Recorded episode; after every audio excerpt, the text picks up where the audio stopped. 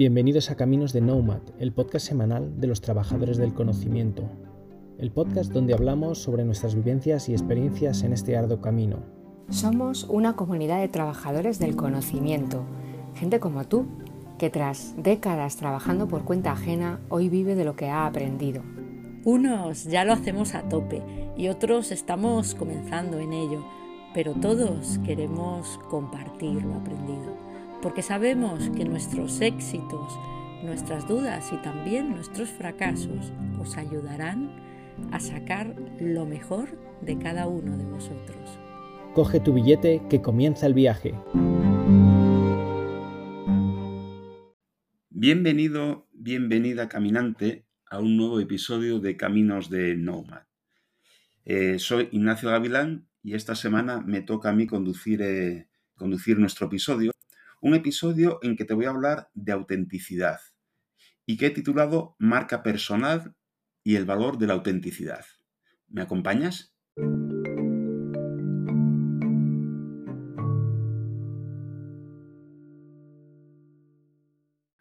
Antes de empezar, sí que me gustaría, bueno, decirte una cosa.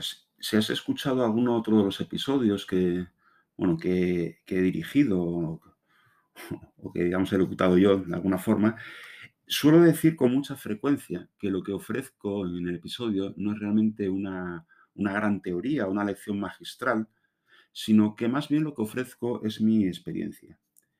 Y si eso aplica a muchos de los episodios que he grabado para Caminos de Nomad, quizá en este más que en ningún otro.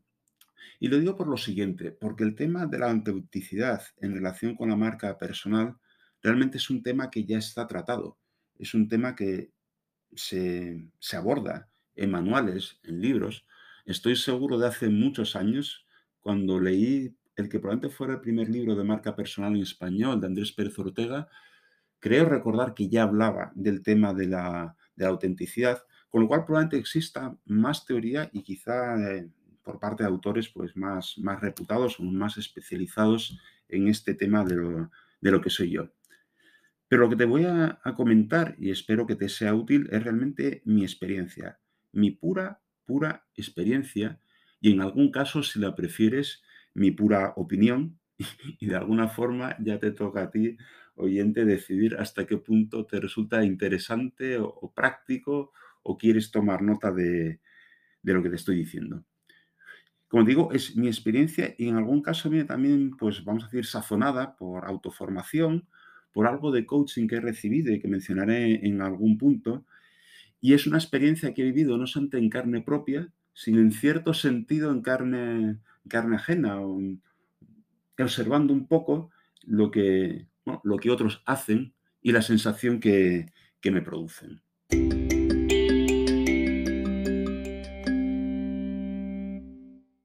El tema de la marca personal ya lo hemos abordado en este podcast eh, en varias ocasiones. Mismamente mi primer episodio, que era el episodio 4, te hablaba de un concepto que para mí era más amplio que la marca personal, que era el concepto de modelo de negocio personal. No hace tanto también te hablaba un poco de un tema muy particular, que era lo que yo llamaba el lema personal, una especie de versión corta y escrita del elevator pitch, y mucho más recientemente, y seguramente más relacionado con lo que voy a hablar hoy, Juan os, hablaba, os daba las claves de la marca personal en el episodio 59 y decía alguna cosa que de alguna forma va a enlazar o que voy a continuar, como la importancia de los, lo que los demás dicen de ti, que de alguna forma define tu, tu verdadera marca personal y, y hasta qué punto de alguna forma las personas, tus clientes o quien te observa, quieres saber si aquello de lo que presumes eh, es verdad o es mentira. Y eso, bueno, pues ya os dais cuenta que tiene que ver con la, evidentemente, con la autenticidad. Cuando os voy a hablar de autenticidad y de marca personal, me voy a concentrar en el fondo en lo que es un subconjunto de todo lo que es la marca personal, muy relacionado con la, con la comunicación, con la relación, pero sobre todo con la comunicación. Lo que dices sobre ti en tu web, en tu página personal si dispones de ella, o en tu blog, lo que dices en tus redes sociales, eh, lo que anuncias, incluso a quién recomiendas o de, quién transmites artículos o, u otros contenidos de personas más o menos relacionadas. ¿Vale? O sea, que aunque tiene más implicaciones, me voy a centrar un poco más en esa comunicación y en la necesidad de ser auténtico en esa, en esa comunicación. Y básicamente te voy a, prevenir, a advertir sobre lo que yo considero que son dos disfunciones o dos fallos en esa, en esa comunicación, en esa transmisión de la marca personal. Por una parte, la que quizás es más evidente, que es la sobrepromesa. Bueno, pues prometer que eres capaz de hacer o que sabes, ah, pues algo que realmente no sabes o que sabes más de lo que realmente sabes. Y un poquito también, un poco, vamos a decir, de postureo, si me permitís la palabra. Y cuando hablo de postureo, voy a enlazar con algo menos tangible, que lo que es un poco tus conocimientos o tu oferta, y que tiene más que ver con tu propia personalidad, con tu propia forma de ser y qué es lo que vas a transmitir. ¿Bien? Pues vamos allá.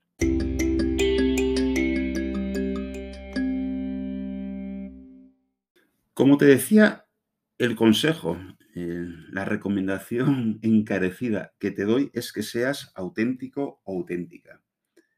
Y que lo seas en un doble sentido. Por una parte, en aquello que eres realmente capaz de ofrecer. En realmente qué conocimientos tienes y qué eres capaz de hacer.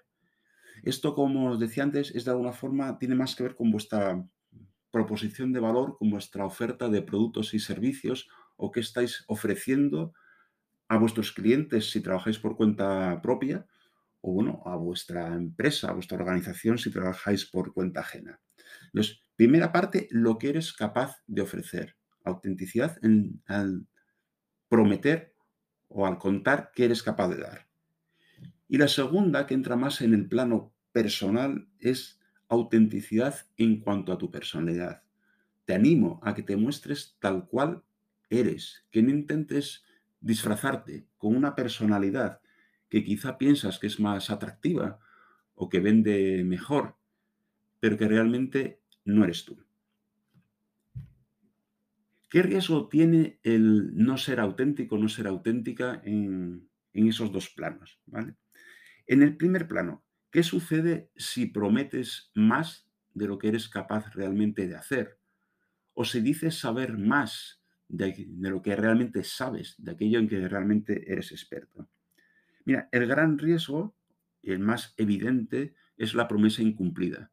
Imagínate que fiándose de tu publicidad en redes sociales, de un folleto o incluso de lo que has contado una acción preventa, un cliente te contrata ese servicio, ese producto, esa acción que le has dicho que eres capaz de hacer y que realmente no sabes hacerla.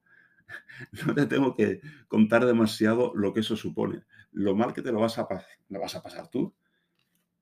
digamos, la decepción en tu cliente. Y realmente llegar a esa situación, ya no es ante lo mal que lo pases puntualmente, es que te puede descalificar. Te puede descalificar ante ese cliente y quizá eso se puede transmitir. ¿Vale?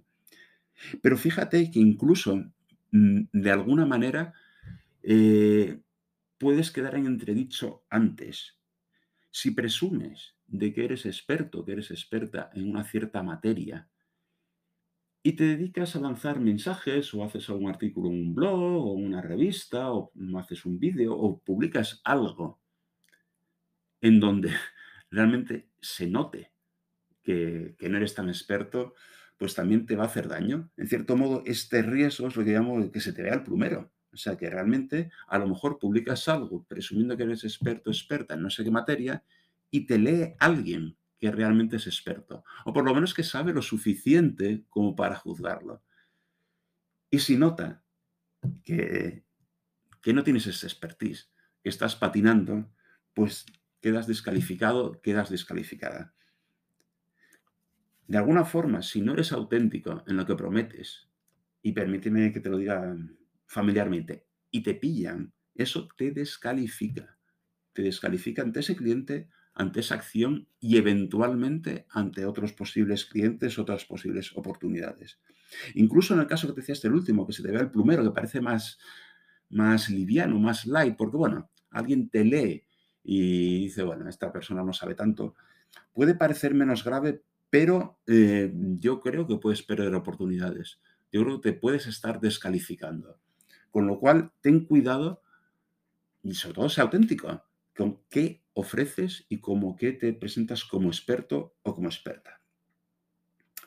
Eso es una parte un poco de la promesa, la parte que si quieres más tangible y más profesional.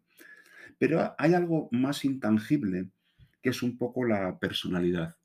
Cómo te presentas.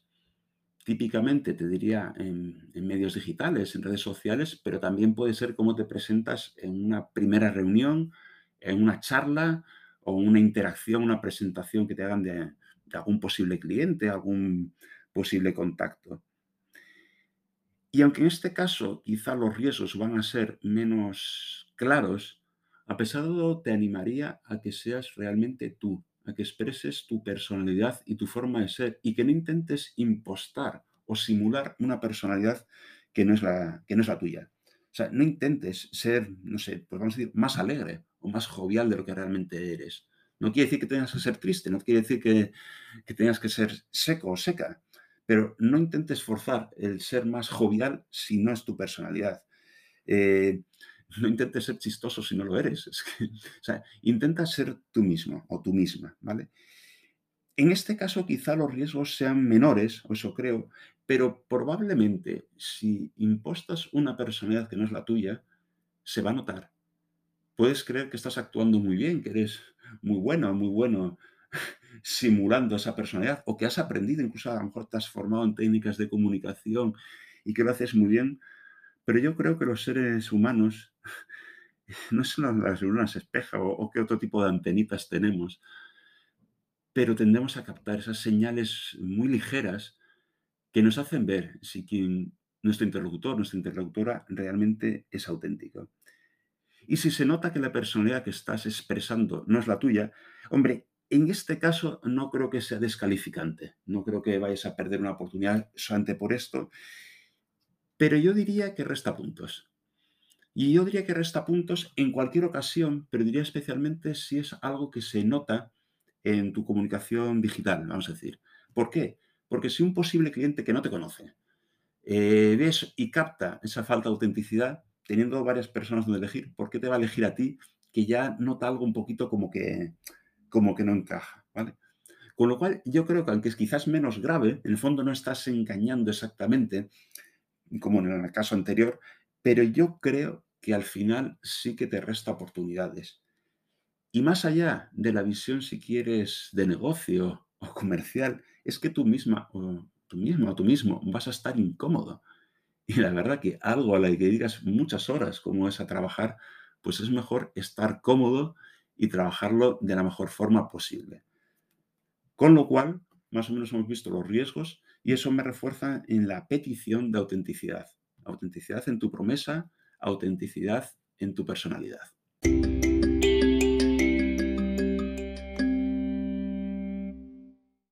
Y llegados a este punto, me vas a permitir que, te dé algún consejo. Unos consejos que te doy desde la humildad, porque como te decía en la apertura del episodio, no me considero experto en la materia, no te voy a vender mi experiencia en la materia, pero a pesar de todo, por si te son útiles, te voy a, a regalar, vamos a decir, algún consejo y alguna experiencia y ya está en tu mano ver si lo adoptas o no. Y realmente te voy a decir tres mensajes. El primer consejo o la primera propuesta es conócete a ti mismo. Dicho así, la verdad que puede sonar muy, muy pomposo, muy filosófico, religioso, yo, yo qué sé. Y no, no, no, de verdad, no, no es esa la idea. Cuando estoy diciendo conocer a ti mismo, estoy pensando en algo mucho más, más práctico, más de acción. Esto no es autoayuda. Estoy pensando en algo bastante, bastante más operativa. Y te voy a proponer pues dos tipos de acciones o dos tipos de, bueno, sí, de, formas un poco de, conocerte a ti misma. De alguna forma, una va por la vía de la introspección, de autoanalizarte, y otra va por la, vía de, de, la información externa. ¿vale? Creo que en sí mismo el contrastar lo que tú piensas de ti con lo que piensan los demás ya es valioso. No tiene por qué ser coincidente, ¿eh? O sea, mm, pueden llevarte a cosas distintas, pero el solo hecho de contrastarlo, yo creo que es, es en sí mismo valioso. ¿vale? Y entonces, en esta visión, esta doble visión, introspección y de alguna forma feedback externo, primero te propondría en la visión de introspección que hagas algún tipo de ejercicio de analizarte a ti mismo o a ti misma. Pero en serio, de nuevo, no, te estoy proponiendo grandes cosas de meditación o cosas muy, muy difíciles. En el fondo te estoy proponiendo que te sientes un momento solo o sola y te voy a poner dos, dos ejercicios como ejemplo, ¿vale? Uno, simplemente descríbete a ti mismo. Describe pero escribiéndolo, ¿eh? Siempre soy muy partidario de escribir porque el escribir te ayuda a estructurar lo que estás diciendo y a pensarlo mejor. Bueno, y luego también si quieres a repasarlo. Entonces, simplemente descríbete a ti mismo. ¿Qué rasgos de personalidad crees que tienes? ¿Y qué objetivos vitales y profesionales? Como ese es un ejercicio muy sencillo. Este tipo de técnicas, y en el fondo no es muy diferente a lo que se hace en estrategia de empresa, en modelos de negocio, en procesos, en todo, realmente el objetivo es hacerte pensar. Entonces, si reservas un tiempo para describirte, no hace falta que emplees una técnica muy complicada. Simplemente escribe tus rasgos de personalidad, los que tú crees que tienes, tus objetivos y profesionales. Y lo único que tienes que ser, aparte de dedicarle el tiempo, es ser realista y ser sincero contigo mismo. Y creo que te puede valer. Una variante, si queréis un poquito más ligeramente empresarial de esto, es que te hagas un DAFO personal. ¿vale? un DAFO es una herramienta de análisis estratégico súper conocida, ¿sabes? tienes que tener una visión, digamos, interna de tus debilidades y fortalezas, que son la D y la F. Eso es lo que tú tienes o lo que no tienes, que son las debilidades.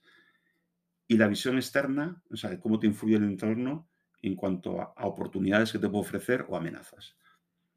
De nuevo, en el fondo, lo importante es que pienses y lo escribas la herramienta. Puedes hacer directamente un enunciado, como te decía al principio, o este DAFO personal. Hay otras herramientas, pero da igual. Lo importante es que te sientes un rato contigo mismo, contigo misma, y que intentes con sinceridad y realismo autoanalizarte.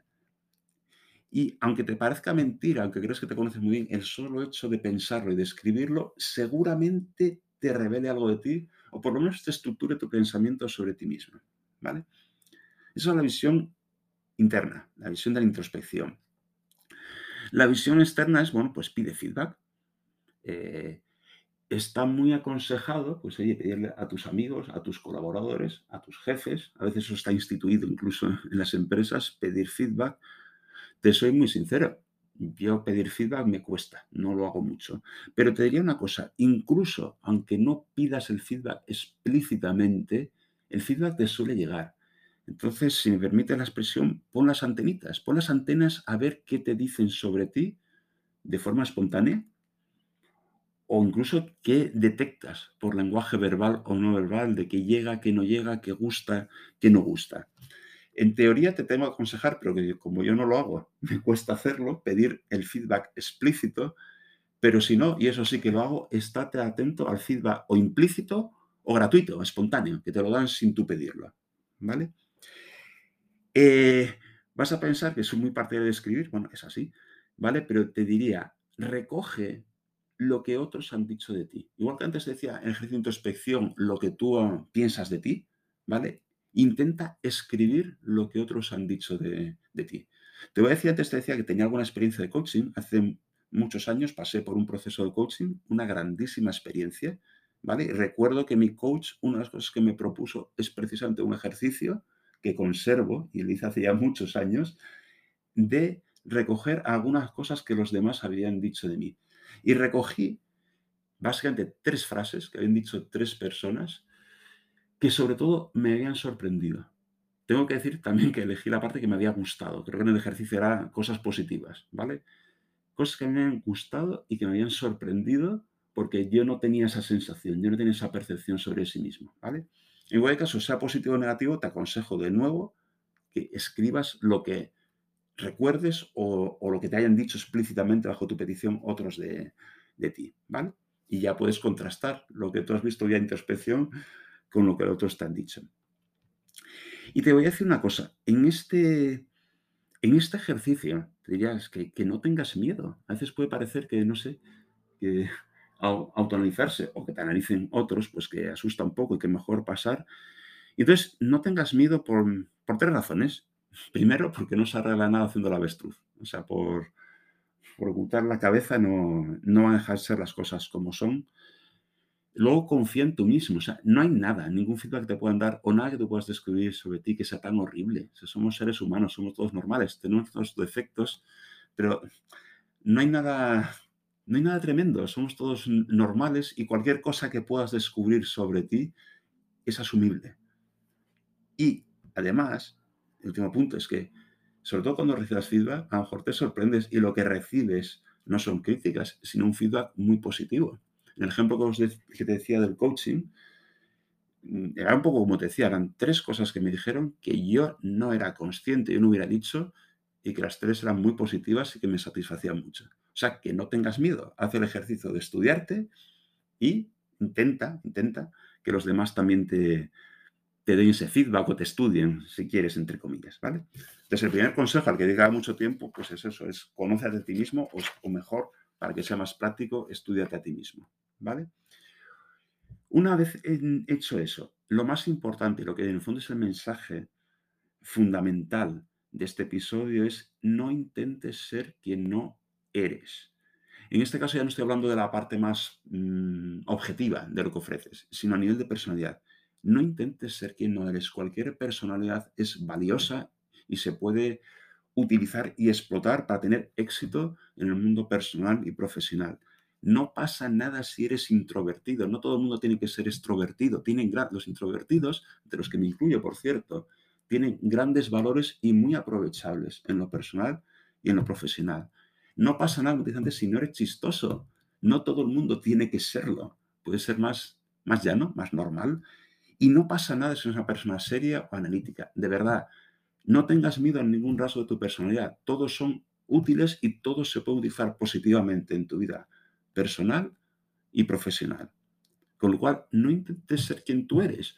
Cuando en tu marca personal transmitas, ya no solamente tu oferta de productos y servicios, sino tu personalidad, está bien que ofrezcas la mejor versión de ti. Eso es lo que tienes que hacer. Pero que no deje de ser una versión de ti mismo, de ti misma no de un personaje inventado que no eres tú.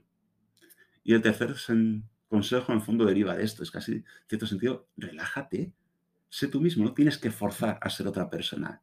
Sé tú misma, mejora en tus mismas cualidades, intenta, pues bueno, eliminar en posible tus propios defectos, pero relájate, que además siendo tú mismo, la llegada a los demás yo creo que ser más sencilla y esas antenitas que nos avisan de la autenticidad no se van a activar en los demás porque van a notar que eres auténtica.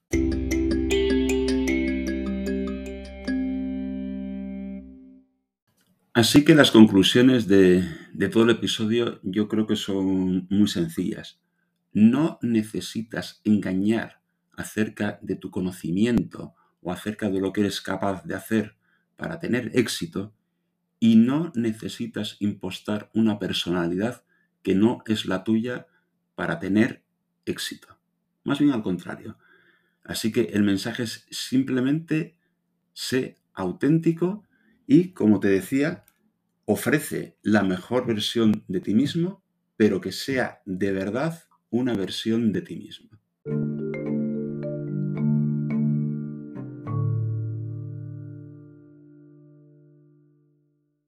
Y antes de despedirme, deciros que Caminos de Nomad no se va de vacaciones. Así que en agosto seguiremos teniendo, como siempre, todos los miércoles un episodio nuevo. En concreto, la semana que viene, eh, el episodio lo llevará Dana y Cortés y nos va a hablar de un tema complicado, el burnout, el famoso quemado, vamos a decir, ¿vale? Y nos va a explicar dos aspectos muy importantes. ¿Qué es lo que nos hace llegar hasta esa, hasta esa situación y cómo nos afecta? No os lo perdáis. Venga, hasta el siguiente episodio.